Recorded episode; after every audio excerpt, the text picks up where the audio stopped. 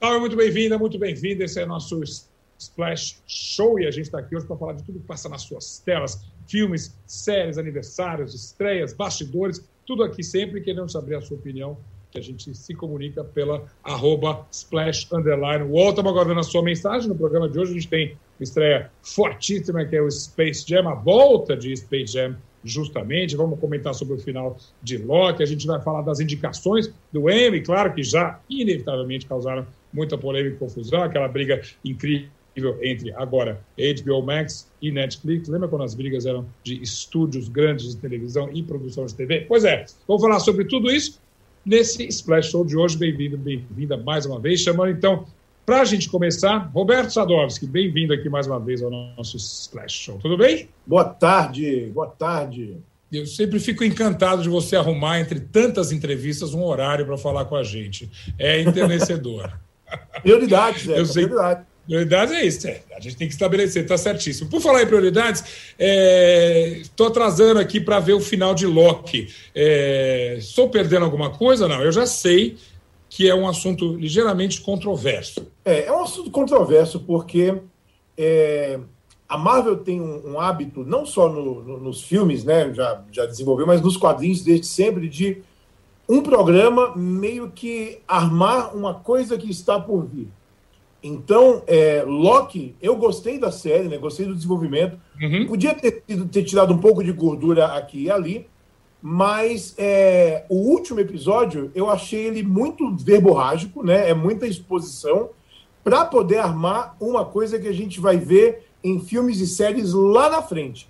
Então, Sim. ele meio que fecha o ciclo do Loki, mas deixa um milhão de janelas abertas que a gente vai ver o que vai acontecer só lá na frente. Então é, é um pouco agridoce isso, né? A gente acha legal por um lado, mas por outro lado você fica, tá, mas, mas e aí, gente? Eu quero, né, quero que a história feche. Mas, novamente, acho que essa é a nova regra, né, Sadovski? Que justamente o potencial disso, de multiplicar e de abrir esse universo, é, que a gente sabe muito bem, é irresistível. Os estúdios não vão deixar de fazer isso. Agora, como espectador, como fã, como alguém que segue essas coisas, a gente fica um pouquinho decepcionado, né?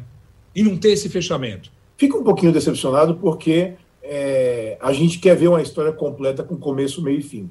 Então, a própria natureza da Marvel, desde que eles lançaram o primeiro Homem de Ferro lá atrás, foi trazer para o cinema, primeiro o cinema, né, esse mesmo, esse mesmo sentimento que a gente tem quando lê gibi, né, que as histórias são continuadas. Então, as coisas uhum. que aconteceram há 10, 15 anos no gibi, hoje é uma saga que pega uma coisa lá de trás e reconstrói, é, recomeça tal.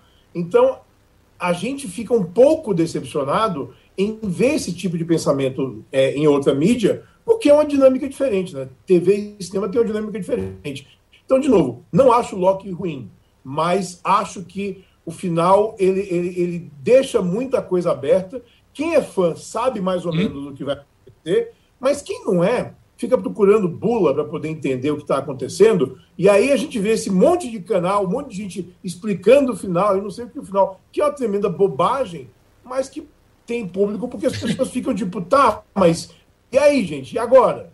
E aí? É. Bom, inevitavelmente vai vir, então, a próxima temporada, salvo o mecatombe nuclear, é claro, assim, a gente já pode contar com isso. Provavelmente o ano que vem, né? É o máximo que a gente vai ter que esperar por isso.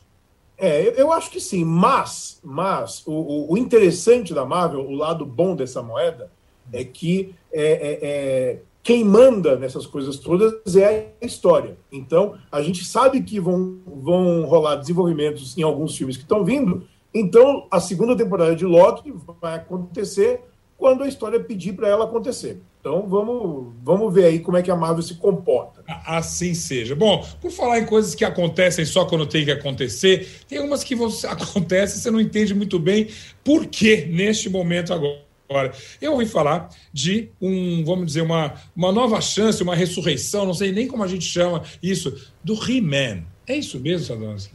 Sim, é engraçado. né? Essas coisas são sério. Essas coisas são cíclicas.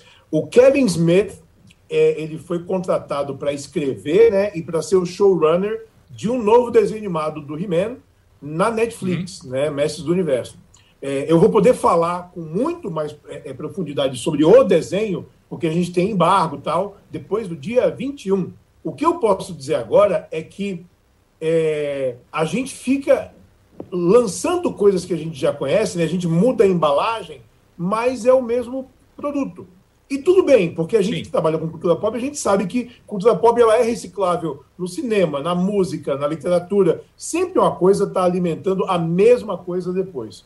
O que eu acho engraçado de todo esse oba-oba em cima do, do novo desenho do He-Man é que em 2000 e 2008, 2009, teve um desenho novo do He-Man. Existiu um, todo esse relançamento, recontando a história de uma forma mais moderna. Não fez tanto sucesso na época, e me dá a impressão que agora a gente esqueceu que já teve esse relançamento. Relançamento com nova linha de brinquedos, com redesign de todos os personagens. Então, isso já aconteceu e nem faz tanto tempo assim.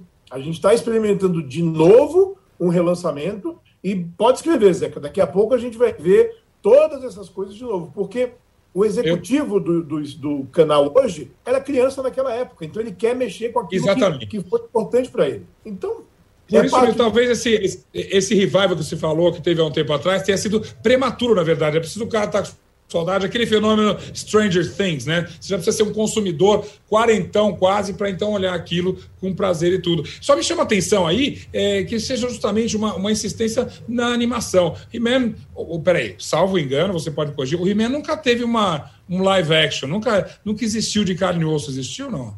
Teve.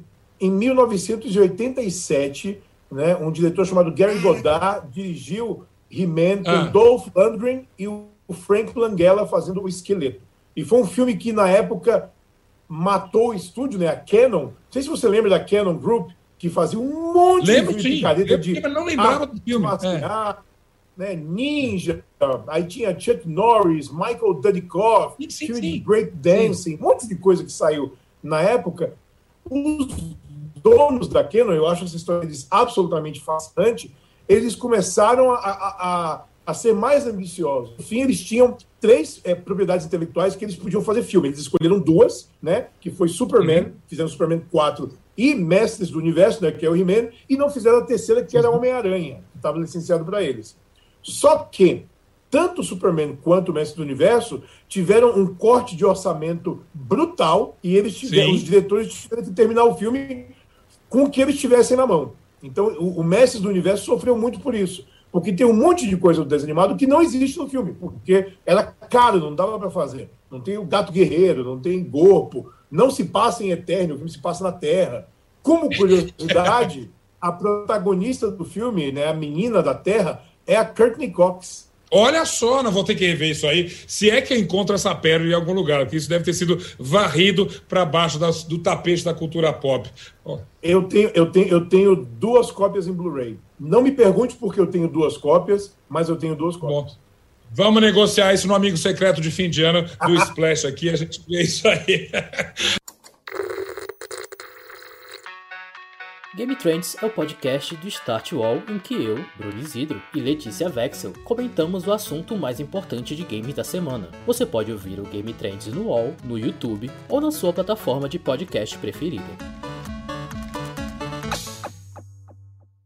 Nossa, para a gente, dessa sua primeira entrada aqui, porque hoje eu quero você duas vezes aqui no nosso Splash Show, mas a gente tem que falar, você está aqui, uh, a gente tem que falar da grande estreia da semana, que é o Space Jam, mais uma história que revive, que tem uma, uma sobrevida, mas, pelo que eu ouvi, os rumores e tudo, daqui a pouco a gente vai falar com o Guilherme Lúcio, que obviamente já entrevistou todo mundo do filme e também vai comentar, tudo indica que isso é uma, é uma, é uma boa notícia, e não simplesmente um calhau, como a gente fala no jornalismo está entrando aí no calhau do entretenimento? Ó, oh, é mais ou menos uma boa notícia. É, eu vi Space Jam essa semana, né? Vou escrever o texto hoje, por sinal, né? Hoje eu vou, uhum. fazer um textinho aqui pro, pro Splash. Mas é um filme estranho, Zeca, porque, primeiro assim, ele é assumidamente um produto, né? É um filme da Warner que está falando sobre a Warner, né? Eles Sim. meio que dramatizam um, um, LeBron James, que não é o LeBron James de verdade, é um LeBron James é, dramatizado pro para o filme, né? Ele tem uma família, tem um filho e tal, mas a Warner olha para o próprio umbigo, né? Na, no filme. Então tem um monte de referência de quando eles começam a, a, a, passear pelos, pelos, pelos arquivos da Warner, que eu, eu acredito que o público de Space Jam, que é um público infantil, não vai entender. Está hum. lá falando sobre Casablanca, hum. está lá falando sobre o próprio Matrix, tem referência à laranja mecânica. Eu fiquei assim, cara, é. eu não sei qual é a, a, a lógica das pessoas que fazem o filme para jogar umas coisas que são muito mais espertas para eles que fazem do que para o público. Então, às vezes, tem, tem um momento de onde está o Wally tão grande no filme, né, que a gente começa a enxergar as coisas, falar, ah, fulano tá ali, tá coisa ali, que meio que distrai do, do filme de fato Sim. que está rolando. E o filme também, assim, não é tão especial assim. Mas, a gente tem que levantar uma coisa. O Space Jam, o primeiro de 96, também não era grande coisa, né? Então, o pessoal tem uma lembrança... Exatamente. É uma memória... Uma nostalgia, assim. Né? Eu sempre acho que metade desses revivals, assim, vem de memória afetiva e não dão certo. A gente pode citar desde Scooby-Doo e Flintstone, coisas que você fala, isso aí vai emplacar, né? E aí não emplaca, mas é justamente por causa disso. É engraçado que você falou dessa coisa de referências para um público mais adulto. É, talvez é uma tentativa tosca, né? Não tosca, porque não é um filme barato. É, se fala que filmes da Pixar são. É, nunca é um filme só, são dois filmes, um para adulto e um para criançada. E, só que eles funcionam paralelos e, e suave, né? Você entende os dois filmes ali. Ah, eles não tiveram essa elegância, mas ah, pelas referências que você falou, acho que eu vou gostar de ouvir, de ver na tela ali um toquezinho de Casa Blanca, um toquezinho de Matrix e outras ali. Vamos ver. Vamos ver se é esse filme que finalmente vai me levar para a sala do cinema. Está lançado mais um desafio. Opa, foi aí, Zeca, coisa. Falando, falando de Space Jam, eu vou dar um tempo aqui. Eu quero voltar para falar contigo sobre os nomeados ao Emmy desse ano. Já saiu, já criou muita discussão. Então segura a onda aí, porque eu quero seguir no Space Jam com o Guilherme Lúcio da Rocha. Guilherme, bem-vindo aqui ao Splash Roll. Segura aí, Sadowski. Vamos lá. Tudo bem Fala, contigo? Estou chamando o Guilherme, porque, obviamente, é o cara que entrevistou. Quem você entrevistou mesmo? Todo mundo? Não. Eu entrevistei o diretor, né, o Malcolm Lee, e também entrevistei a Zendaya, que faz, que, que dubla, né, a personagem do Labani. Sim, quando eu falei ali com o Sadowski brincando que ele está sendo bem recebido, eu já estava colocando no meu comentário o seu entusiasmo com o filme. Numa, numa frase curta, você gostou. Gostei, gostei. É, é, mas é, é, o que vocês falaram, né? Memória, minha memória afetiva foi pega assim demais por esse filme. E dessas entrevistas aí, a gente é, tem muita curiosidade, sobretudo com a Zenaya. Você, você, foram boas entrevistas? O que você me conta? Ela super, super simpática e, e, é interessante que ela acabou revelando pra gente que ela foi criada numa família que ama basquete e por ela nasceu no mesmo ano do lançamento do primeiro filme, em 1996, e é um filme uhum. que ela tem também, é, tem um, um, carinho imenso pelo filme. E ela conta que a família toda é, queria que ela fosse jogadora de basquete. É, ela tem uma, uma, estatura relevante, né? 1,78. A mãe tem 1,80, foi jogadora de basquete. O pai também é, é, alto, foi jogador de basquete. eles queriam que a, que a Zendaya também seguisse por esse caminho mas ela escolheu ser atriz, né? Bom, mas de alguma maneira o destino estava escrito. Max Tube, ela foi ser atriz e foi justamente fazer um filme que era uma referência para a família dela no basquete e também é, essa coincidência dela ter nascido no ano é, que o filme foi lançado, muito incrível. Você, deixa eu fazer um cálculo rápido aqui. Onde é que você estava em 1996? Eu estava dando... Space Jam? Não, eu tava dando nos primeiros passos, porque eu nasci. Primeiros passos não, tava tentando falar, porque nasci em 94. Então, assim.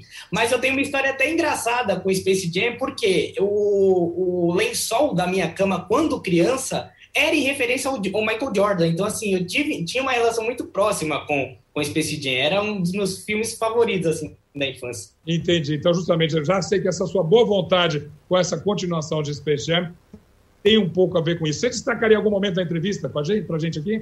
Outro, outro ponto interessante foi ela falando da relação com, com o LeBron James, né, que é o, o protagonista desse filme, e ela fala que o LeBron ah. também tem, é, tem um legado para fora para fora do, do basquete, né, é um cara é, bem ativo nas questões sociais, e é o personagem perfeito pro, segundo ela, para esse novo Space Jam, né? Para ter essa, essa conexão com o novo público e tal. E ela também, é, outro ponto outro ponto interessante da entrevista foi ela falando dessa nova imagem da Lola, né? A Lola é o, o, a coelhinha do, do filme, ela tá também no primeiro, no primeiro filme, mas ela tem uma questão da hipersexualização. No primeiro filme, o uniforme dela é justo e tal, e a galera questiona isso, né? Assim que anunciaram o novo Space Jam, a galera falou, pô, a Lola tem que ter um uniforme condizente com uma atleta, né? Com uma jogadora de basquete. Uhum. E isso foi algo que, que rolou no, é, nos bastidores. Então ela comentou que quando foi convidada, a galera já tinha, já era um assunto que estava decidido, né? A Lola ia ser um novo personagem, ia ter, ia ter mudanças. Então foi algo que, que ela gostou e ela também é, pontuou que a, a, Lola também é uma espécie de, de caminho para meninas e mulheres que querem ser jogadoras de basquete, né? Tipo, uma figura que seja exemplar aí para ela, uma inspiração. Aí fiquei com vontade de ver um trechinho da entrevista. Exatamente. Temos também. É... Desculpa? Fiquei com vontade de ver um trechinho da entrevista. Exato, exato. Temos um trecho, né? Então bora lá, well, bora ver. I'm glad that, you know, we have this kind of new reimagining, like I said, of, of who Lola is. I think she's um, more than just like you know a hot bunny you know she's she she's has so much more than that when she is still pretty hot you know let's not take that away from her um but i think you know she she she just has so much dimension i think even as a small character and as you know kind of this um this iconic animated okay.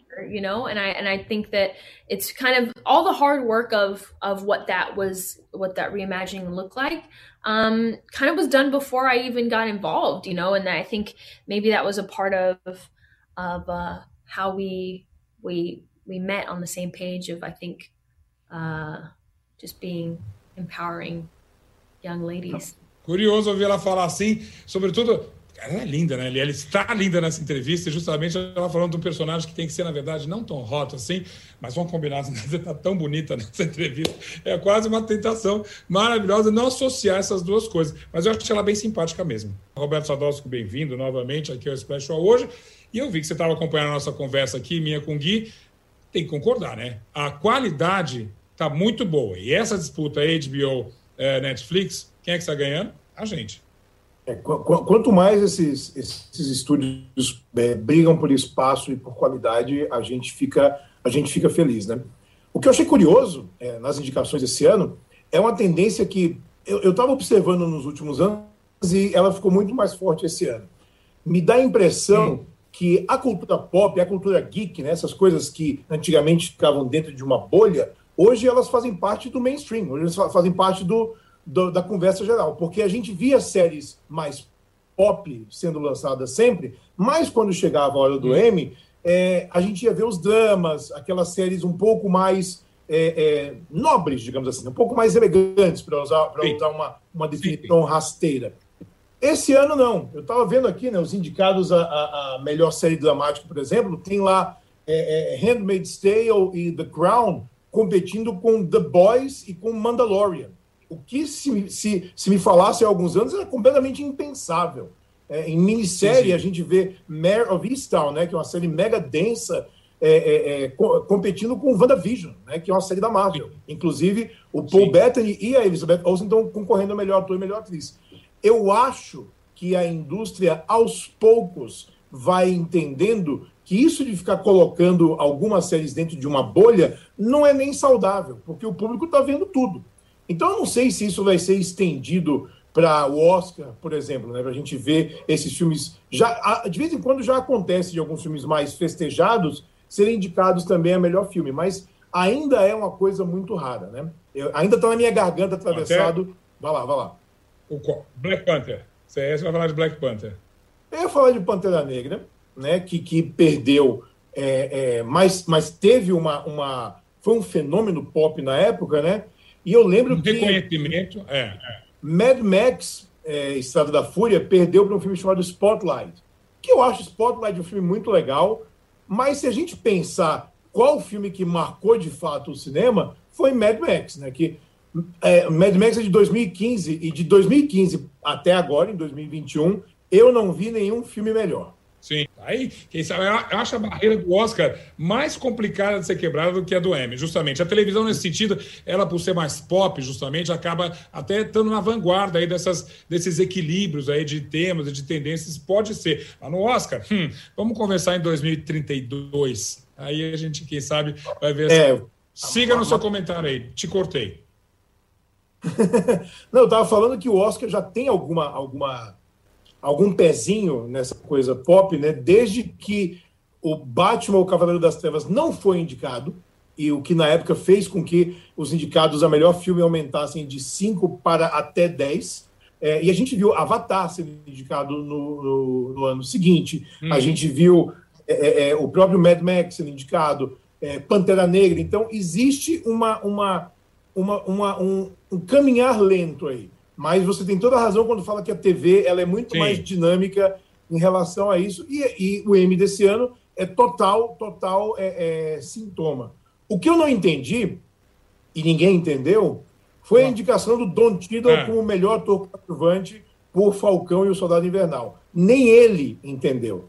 Ele aparece, ele fala 15 minutos em um episódio, acabou e foi indicado a melhor ator coadjuvante. Então ele ficou assim. Eu estou tão surpreso quanto vocês, mas valeu aí, segue o jogo. Questão interessantíssima. Quero ver, ver se a premiação dá esse equilíbrio aí. Agora, curioso, você vai ver. Se ganhar alguma coisa, se Mandalorian ganhar de The Crown, você pode imaginar o barulho que isso vai ser? Nossa, nossa! nossa. Se, se WandaVision ganha de Mare of Town, eu jogo um sapato na TV. Nossa!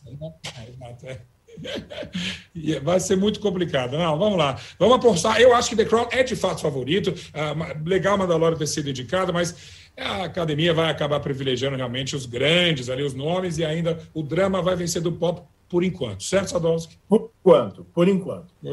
Vamos lá. E eu sei que até a premiação a gente vai falar muito ainda de M, então te agradeço essa participação dobrada aqui no nosso uh, Splash Show. Obrigadíssimo, que Até semana que vem. Boas entrevistas aí durante a semana. E a gente amarrando aqui o nosso Splash Show. Nas suas telas, eu que no meu cantinho do Zeca, eu queria indicar uma coisa que eu, eu vi um episódio só, já fiquei maluco. Chama-se The White Lotus, o Lotus Branco, uma série da HBO, que é, vamos dizer, difícil até de definir. Você mistura um pouco de.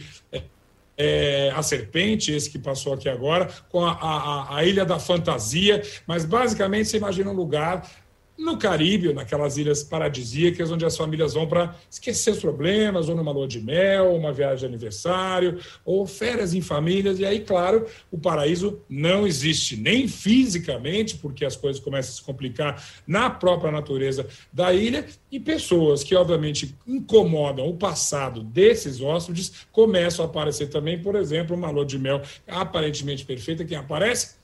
A sogra da noiva e as confusões, não é nem confusão, e os problemas ali começam apenas a brotar. E tudo isso eu estou dizendo baseado no primeiro episódio, no trailer, que já tem coisas fascinantes. Então, a minha dica aqui do Cantinho do Zeca para esse seu fim de semana e para as coisas boas que estão aqui é, acontecendo, fica aí, White Lotus no na HBO. Aí essa minha indicação. E a gente encerra então aqui, lembrando sempre que queremos o contato, queremos estar perto de vocês. A gente então está esperando o seu uh, recado no arroba splash underline wall. E semana que vem, claro, a gente tem mais aqui estreias, bastidores, apostas. E o M é um que vai continuar assunto aqui e assunto dos bons. A gente se vê na próxima quinta-feira. Até lá!